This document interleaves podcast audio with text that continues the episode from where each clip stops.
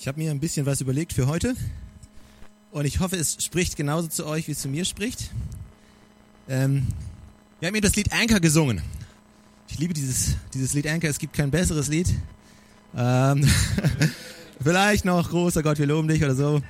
Ähm, und wisst ihr, wir Männer sind nicht multitaskingfähig. Ich versuche gerade, dass diese hinwegzutäuschen, dass diese App nicht öffnet. Aber okay, kaum konzentriere ich mich, geht's. Ich möchte heute mit euch ähm, in das Buch Hebräer mit reinschauen. Und sechste Kapitel könnt ihr, wenn ihr eine Bibel habt, schon mal aufschlagen. Und der Titel von der Message heute ist, gebt die Hoffnung nicht auf. Weißt du, es ist so eine Sache mit der Hoffnung, weil jeder von uns hofft auf irgendetwas.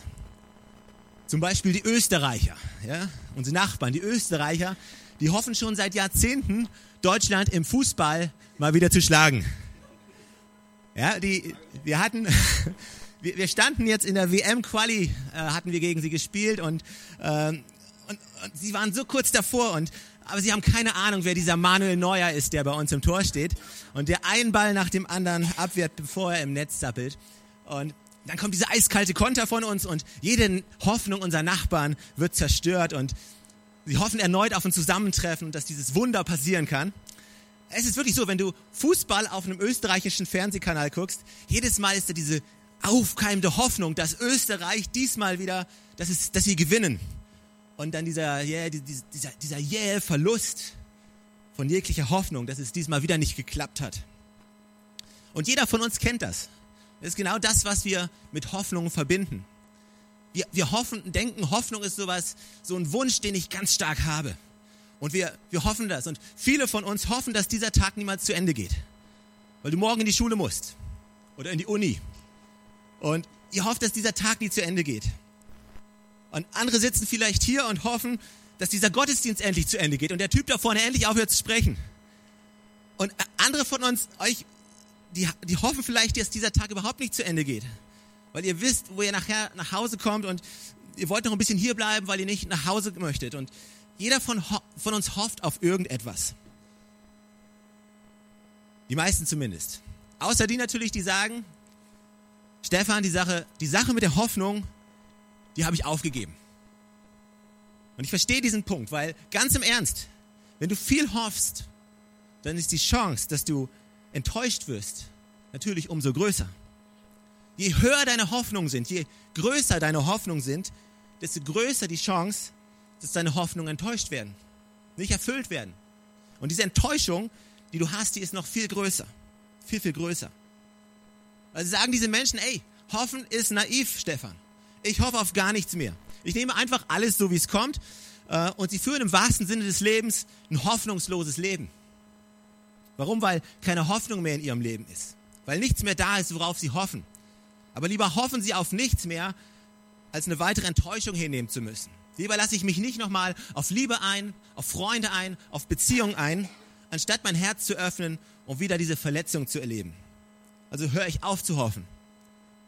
Andere von uns hoffen schon seit Ewigkeiten, dass sie endlich die Person kennenlernen, auf die sie ihr ganzes Leben schon gewartet haben. Und dass endlich die Hochzeitsglocken anfangen zu klingeln und sich alle mit ihnen mitfreuen. Andere von uns hoffen, endlich ein Baby zu bekommen. Und beten schon so lange darüber, dass dieses Wunder endlich passiert in ihrem Leben. Und so hat jeder Mensch irgendwelche Hoffnung oder er hat halt keine Hoffnung mehr, weil sie einfach zu heftig enttäuscht worden sind. Und die Frage ist, worauf hoffst du? Was sind deine Hoffnungen? Wenn du dir mal kurz Zeit nimmst zu überlegen, was sind deine Hoffnungen? Hoffst du einfach nur gut durch die Schule zu kommen? Hoffst du, dass deine Uni gut abgeschlossen wird? Hoffst du, dass du endlich einen Job bekommst? Hoffst du, dass du endlich einen anderen Job bekommst? Hoffst du, dass deine Kinder durch die, gut durch die Schule kommen? Hoffst du, dass du genug Geld gespart hast, um endlich in Rente gehen zu können? Hoffst du, dass deine Kinder endlich Kinder kriegen? Was hoffst du? Was sind deine Hoffnungen? Ich glaube, jeder Mensch von uns hat Hoffnung. Und tatsächlich sind es doch diese Hoffnungen, die uns ein Stück weit am Leben erhalten. Weißt du, das, worauf du hoffst, das ist doch das, was irgendwo in deinem Leben, was du auch erwartest. Aber gleichzeitig, wenn deine Erwartungen nicht erfüllt werden, ist deine Hoffnung kaputt. Du bist enttäuscht. Also haben wir letzten Endes nur die Möglichkeit zwischen einem naiven Hoffen, zwischen einem Hoffen, wo wir beide Daumen drücken und hoffen, dass die Sache passiert. Oder wir haben uns entschieden, nicht mehr zu hoffen und führen ein hoffnungsloses Leben. Und wenn du mich fragst, ist die Wahl zwischen diesen beiden Dingen eine ziemlich schwierige, weil du zwischen Cholera und Pest dich entscheiden musst. Was ist besser, zu hoffen und enttäuscht zu werden oder überhaupt nicht mehr zu hoffen und jede Hoffnung zu verlieren? Beides ist gewagt. Und wir müssen uns die Frage stellen, hey, was, was wollen wir tun? Was für eine Art von Leben wollen wir führen? Weißt du, das, worauf du hoffst, macht es, macht es Sinn zu hoffen? Weißt du, jede unserer Hoffnungen ist mit unseren Wünschen zusammengekoppelt. Deine Ziele, deine Träume sind letzten Endes, definieren letzten Endes deine Hoffnung. Wenn du dir mal überlegst, wo, in, wo im Leben du hin möchtest, wie möchtest du, dass dein Leben aussieht? Dann ist gleichzeitig die Antwort auf diese Frage, wo, wo möchtest du hin? Wie soll mein Leben aussehen? Die, gleichzeitig ist die Antwort auf diese Frage, welche Hoffnung hast du? Aber wir alle kennen das Problem. Wir alle sind schon enttäuscht worden. Unsere Hoffnungen sind enttäuscht worden. Keiner von uns kann sagen, ey, ich bin durchs Leben gegangen und wirklich jede meiner Hoffnungen ist erfüllt worden. Zumindest der Großteil von, von uns. Also ich weiß nicht, ich kenne jetzt nicht jeden Einzelnen. Wenn es bei dir anders aussieht, komm nachher zu mir, lass uns einen Kaffee trinken. Ich möchte wissen, wie du das machst. Aber bei mir ist es so, ich bin enttäuscht worden. Menschen, die ich liebe, die haben mich enttäuscht und ich, ich, ich habe Menschen enttäuscht.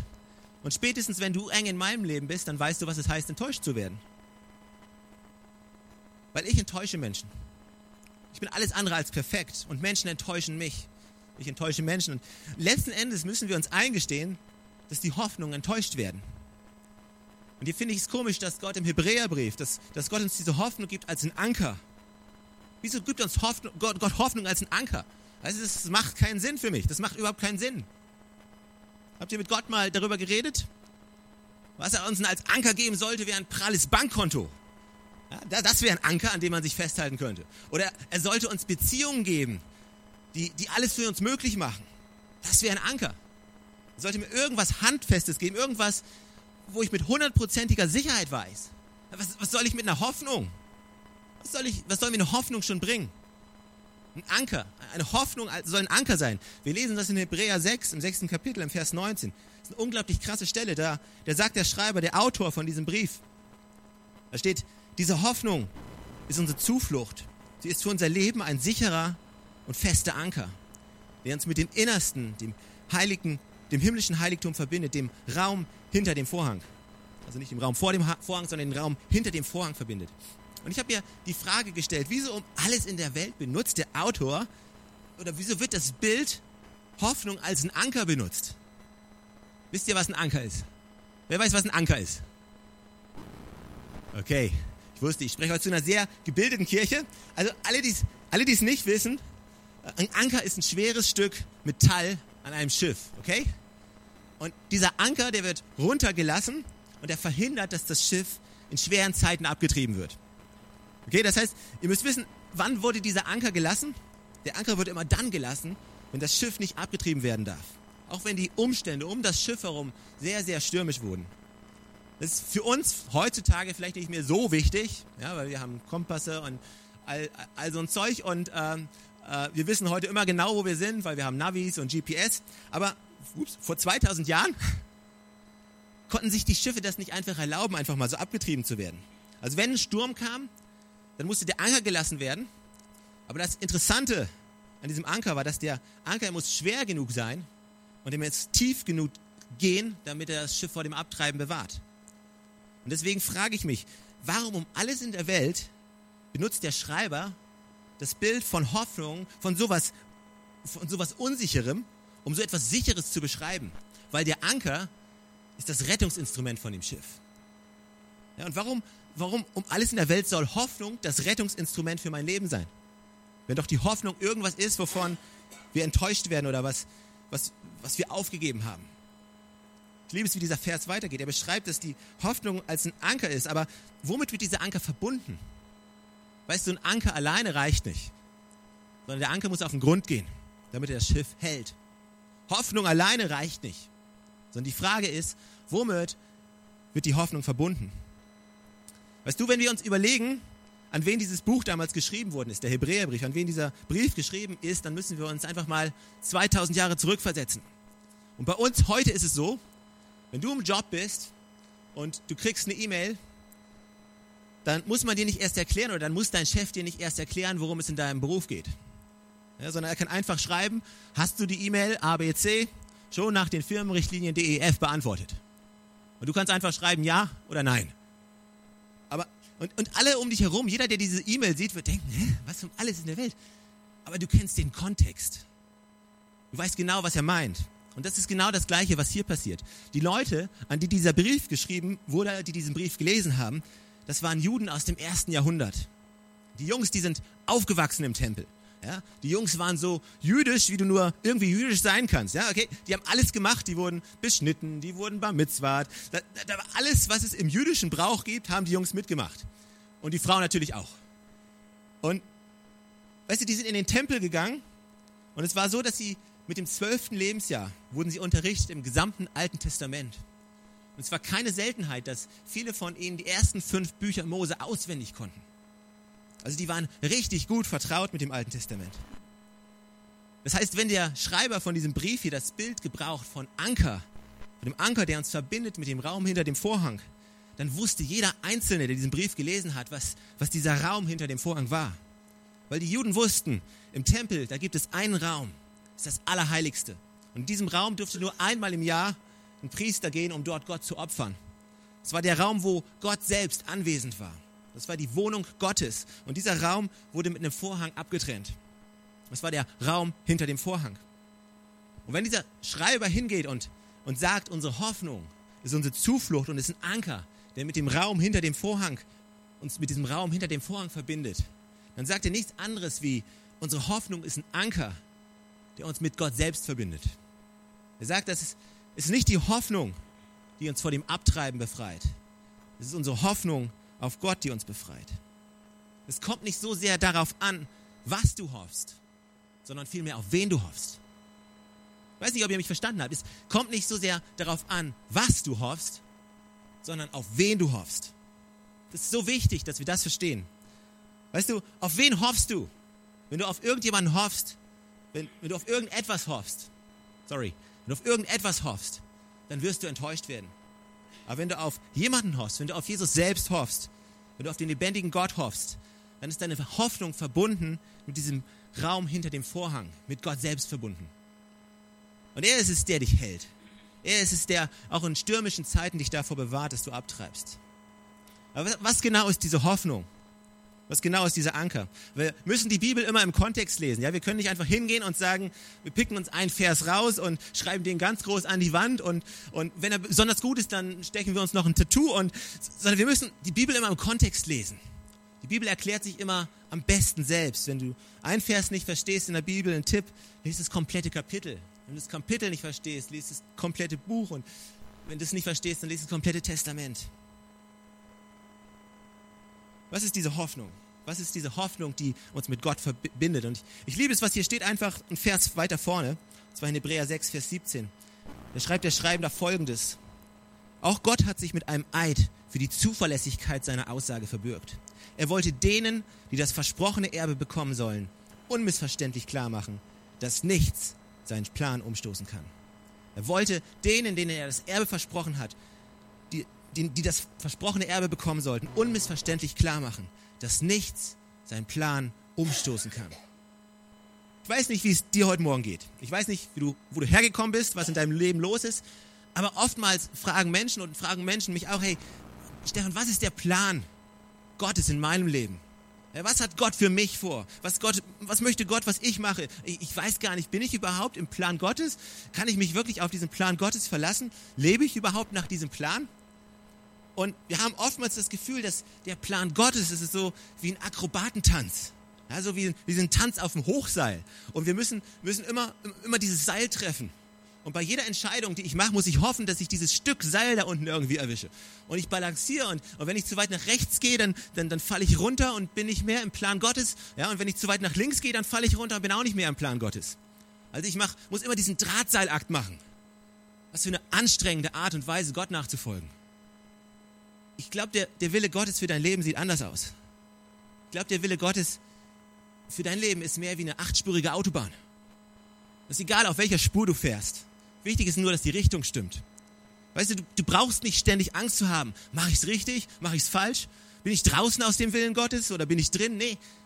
Sondern, sondern Gott, das, weißt du, das Gute ist ja, Gott hat einen Plan mit dir. Hey, es ist nicht so sehr, so, so dass du einen Plan mit Gott hast, sondern Gott sagt, hey, ich habe einen Plan mit dir und es gibt nichts, was diesen Plan umstoßen kann. Du kannst nichts dagegen tun. Äh, das heißt nicht, dass Gott irgendwie ein zwanghafter Typ ist, der, der sagt, hey, ich mache mit dir, was, du, was ich will. Das ist auch nicht so. Er sagt, okay, weißt du, wenn du sagst, okay, Gott, ich verstehe das, dass ich ohne dich nicht leben kann. Ich möchte mit dir leben. Zeig mir, wie ich am besten leben kann. Dann sagt Gott zu dir, hey, easy, komm, wir machen das jetzt zusammen. Wir führen dein Leben zusammen. Du bist nicht alleine unterwegs, sondern wir gehen zusammen in die gleiche Richtung. Ja, ob du auf der linken Spur fährst mit 220 oder auf der rechten mit 80, ist es egal. Völlig egal. Ich bringe dich ans Ziel. Die Richtung muss nur stimmen. Ja? Nimm du einfach nur nicht die Ausfahrten, die du nicht nehmen sollst. Bleib einfach auf der Spur. Mach einfach weiter. Gottes Plan ist unumstößlich. Er hat einen Plan mit dir und du kannst nichts dagegen tun. Du kannst nicht rausfliegen, wenn du einfach weitermachst, wenn du einfach ihn suchst. Das sind so gute Nachrichten. So eine starke Hoffnung, weil wenn dann Stürme kommen und unsere Hoffnung und unser Anker ist in diesem, wenn wir diesen Anker in diesen Raum hinter diesen Vorhang werfen, dann werden wir nicht abgetrieben. Stürme werden kommen in dein Leben und Wellen werden kommen und dein, dein Leben wird anfangen zu schaukeln, aber es bleibt fest an dem Ort, wo du es festgemacht hast. Es bleibt fest in diesem Hafen. Eine Person, die ihr vielleicht kennt, die hier mit in der Church ist, ist die Doro. Und ich habe sie gebeten, heute einfach mal kurz zu erzählen, ihre Geschichte zu erzählen. Sie hat äh, mir gestern gesagt, sie hat keine besondere Geschichte, aber ey, hört sie einfach mal und ich glaube, äh, es ist beeindruckend, wie Gott ihren Weg mit ihr gegangen ist. Komm, du kannst dich hier hinsetzen, wenn du willst, du kannst auch stehen, wie du willst, du darfst dich hinsetzen, das macht es einfacher. Ich gebe. Ähm, ja, genau. Also ich ähm, bin in einer katholischen Familie aufgewachsen. Meine Eltern sind katholisch und wofür ich inzwischen sehr, sehr dankbar bin, ist, ähm, dass Gott nie fremd für mich war. Also es war immer, wir sind in den Gottesdienst gegangen und auch wenn ich keine, keine persönliche, lebendige Beziehung zu ihm hatte, wusste ich, Gott gibt's irgendwie. Ähm, in meiner Teenie-Zeit habe ich dann eine Phase durchgemacht, wo ich sehr danach gesucht habe, was ich denn eigentlich überhaupt kann. Und ja, habe dann angefangen, als ich in der achten oder neunten Klasse war, habe ich angefangen Fahrrad zu fahren und habe festgestellt, hey, das ist was cool, da kann ich trainieren und irgendwann wird's besser. So Sport. genau. Und ähm, in dieser Zeit habe ich einen Brief geschrieben äh, an Gott, den ich damals noch nicht wirklich kannte, und habe ihn gebeten, ähm, dass ich mal mit dem Fahrrad von Görlitz in den Schwarzwald fahren kann, ganz alleine. Und ähm, ja, das habe ich dann so vergessen irgendwie im Hinterkopf schon irgendwie gehabt, dass ich halt mit dem Fahrrad so weit fahren will. Und ähm, habe dann, bin älter geworden, habe überlegt, was ich werden will vom Beruf her und ähm, habe ein Praktikum gemacht in einem Altenheim und habe mich dann entschieden, Krankenschwester zu werden.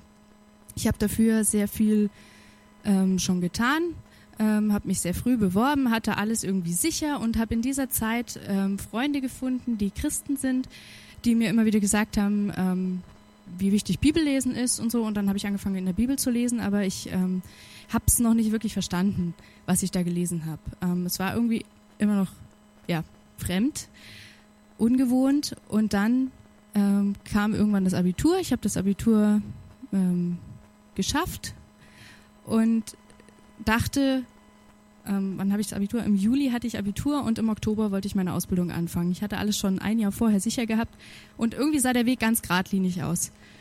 Und dann ähm, habe ich im August einen Auto, äh, Moped-Unfall gehabt. Ich war mit dem Moped unterwegs, mich hat ein Auto angefahren und ähm, ich habe mir meinen Fuß verletzt und war sehr lang krankgeschrieben.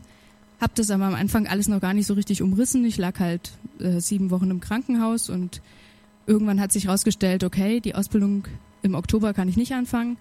Ähm, es verschiebt sich alles um ein Jahr.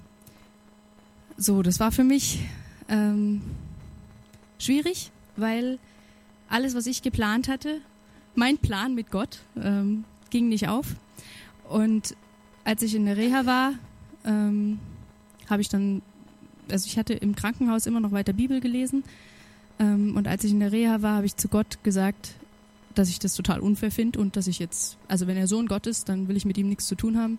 und ähm, habe ihm quasi die Freundschaft gekündigt, ähm, habe nicht mehr mit ihm gesprochen und in mir ist immer mehr kaputt gegangen und es waren immer so diese, diese ganzen Fragen natürlich, warum war das jetzt so, warum sah alles vorher aus, als würde es klappen und ich habe gedacht, das ist sein Wille. Ähm, ja, und dann nach der Reha war ich in so einer Phase, wie gesagt, das Jahr war dann irgendwie frei, ich war mit Rehabilitation beschäftigt, ähm, ich sollte wieder laufen lernen und so weiter.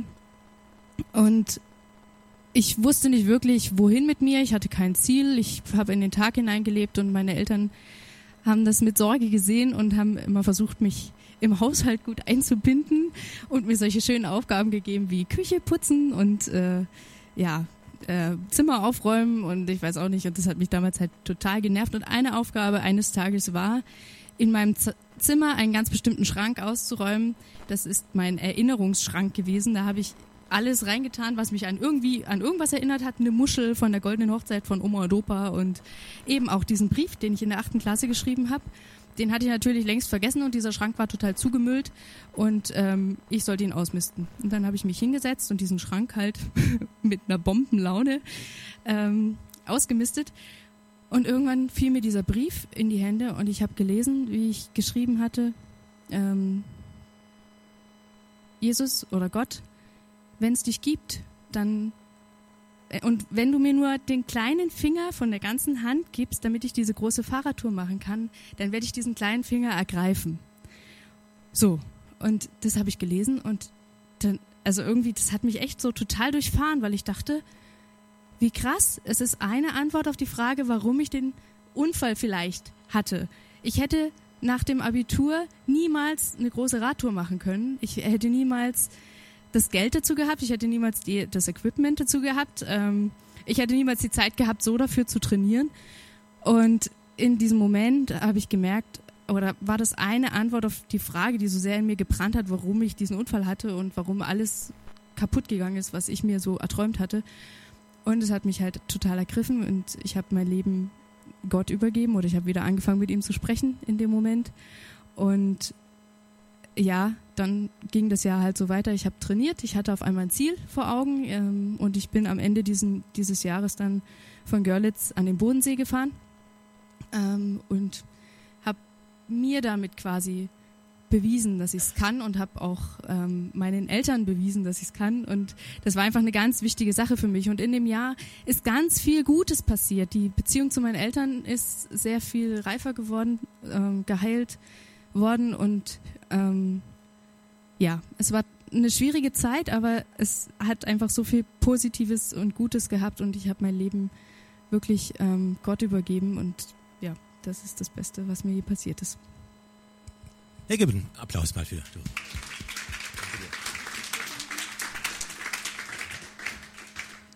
Wisst ihr, was ich an der Geschichte so liebe ist, oder was ich so schätze, ist, dass wenn ich solche Geschichten höre und höre, dass Gott Wege mit uns geht, obwohl wir überhaupt nicht wissen, dass er Wege mit uns geht. Er kennt deine Herzenswünsche, er kennt meine Herzenswünsche, er weiß, was in uns ist, er, er kennt unsere Sehnsüchte und deine Sehnsüchte. Und selbst wenn, wenn ich oder wenn du nicht weißt, wie, wie das in deinem Leben alles zusammenkommen soll, er weiß genau, wer, welchen Weg er geht. Und er hat einen Plan, er hat einen Plan für dein Leben. Und dieser Plan ist unumstößlich. Ist eine Zuflucht auch dann, wenn es stürmisch wird, dann haben wir diese Hoffnung und diese Hoffnung ist verankert in Gott selbst. Und wir wissen, dass das ist sein Plan für unser Leben. Er ist unumstößlich. Das sind gute Neuigkeiten, das sind extrem gute Neuigkeiten. Und ich, und ich liebe es, wie, wie Gott sie geführt hat und wie Gott ihre Sehnsüchte gekannt hat. Und seit letztem Jahr bauen wir zusammen Livestream und sie gibt ihr Bestes und, und, und wir geben unser Bestes. Und seitdem liebt sie Menschen und sie wird von Menschen geliebt und ist Teil der Familie. Aber sie hat es nicht selbst gemacht. Sie, sie hat es nicht selbst sich erarbeitet oder irgendwie geackert dafür, sondern Gott hat sie dahin geführt. Warum? Weil ihr Plan für ihr steht fest. Und sein Plan mit dir steht fest. Er kennt deine Sehnsüchte. Er weiß, was deine Bedürfnisse sind. Und auch dein, sein Plan für dich ist unumstößlich. Und wahrscheinlich geht er schon seinen Weg mit dir, ohne dass du es überhaupt weißt. Gottes Pläne sind gut. Gott sagt in Jeremia so ein kraftvolles Statement. Er sagt, Jeremia 29, denn mein Plan mit euch steht fest. Er steht fest. Ich will euer Glück und nicht euer Unglück. Ich habe im Sinn, euch eine Zuflucht, Zukunft zu schenken, wie ihr sie erhofft. Das sage ich der Herr. Meine Pläne für euch stehen fest. Sie sind gute Pläne und sind Pläne des Friedens und Pläne des Heils. Das ist Gott, der einen Plan für dich und für dein Leben hat. Und wenn du glaubst, die Situation ist, ist hoffnungslos, sie ist nicht hoffnungslos. Es gibt Hoffnung. There's hope in the promise of the cross. Und weißt du, was ich so sehr liebe, ist genau dieser Punkt, wenn wir dieses Lied singen und dieses Statement singen. There's hope in the promise of the cross. You gave everything to save the world you love. Ich liebe dieses Anfangsstatement. Es gibt Hoffnung in dem Versprechen des Kreuzes. Gott lässt dich nicht allein. Und die Hoffnung, die du auf ihn setzt, ist keine Hoffnung, die dich nach unten gehen lässt, sondern sie ist verbunden, diese Hoffnung ist verbunden mit ihm selbst. Das ist keine Hoffnung, die dich irgendwie am Seil ablässt. Das ist keine Hoffnung irgendwie, wie sie die Welt schenkt. Das ist eine Hoffnung, die nicht so leicht ist, dass sie morgen wieder weg ist. Das ist eine Hoffnung, ist keine Hoffnung, wo du denkst, hoffentlich passiert das, ja, hoffentlich klappt das. Hoffentlich lässt Gott mich nicht irgendwie fallen. Das ist, die Hoffnung ist deswegen eine Zuflucht, ist deswegen ein Anker, weil sie ist so sicher wie das Amen in der Kirche. Das ist nicht eine Hoffnung, die einfach nur so, ich hoffe, ich hoffe, ich hoffe Gott, dass das passiert. Das ist eine feste Zuversicht, das ist ein Vertrauen darauf, dass es passieren wird. Die Frage, die Gott uns stellt, ist nicht ob, sondern ist nur wie. And the team can come up uh, for the worship team. Und wisst ihr, kennt ihr diese James Bond Filme? Ich liebe James Bond Filme. Und das Gute an James Bond Filmen ist, sie sind super spannend. Aber, weißt wenn in den problematischsten Situationen, du fragst dich niemals, ob er da rauskommt. Du fragst dich immer nur, wie er da rauskommt. Jedes Mal, wenn ich da sitze, ich denke nicht, hoffentlich stirbt er nicht. Ja? Ich weiß genau, James Bond kann nicht sterben. Es ist James Bond. Ich frage mich nie, ob er rauskommt. Ich weiß, dass er da rauskommt. Die Frage ist nur, hey, wie wird's angestellt? Welcher Geniestreich kommt als nächstes? Oder welche Taktik kommt als nächstes? Und das Gleiche ist mit Gott. Die Frage ist nicht, ob du aus deiner Krise rauskommst. Die Frage ist nicht, ob das, was kaputt ist, ob die Beziehung, die vielleicht kaputt ist, Beziehung zu anderen Menschen, zu deiner Familie oder zu wem auch immer. Die Frage ist nie, ob sie kaputt ist und ob Gott es machen kann, sondern die Frage ist nur, wie. Wie macht es? Wie holt Gott dich da wieder raus? Die Frage ist nicht ob, sondern die Frage ist wie. Gott hat einen Plan für dein Leben. Und dieser Plan ist unumstößlich. Und diese Hoffnung ist wie ein Anker für deine Seele. Lass uns zusammen aufstehen. Wir werden gleich zusammen Gott loben. Ich habe davon gesprochen, Gott hat einen Plan für dein Leben.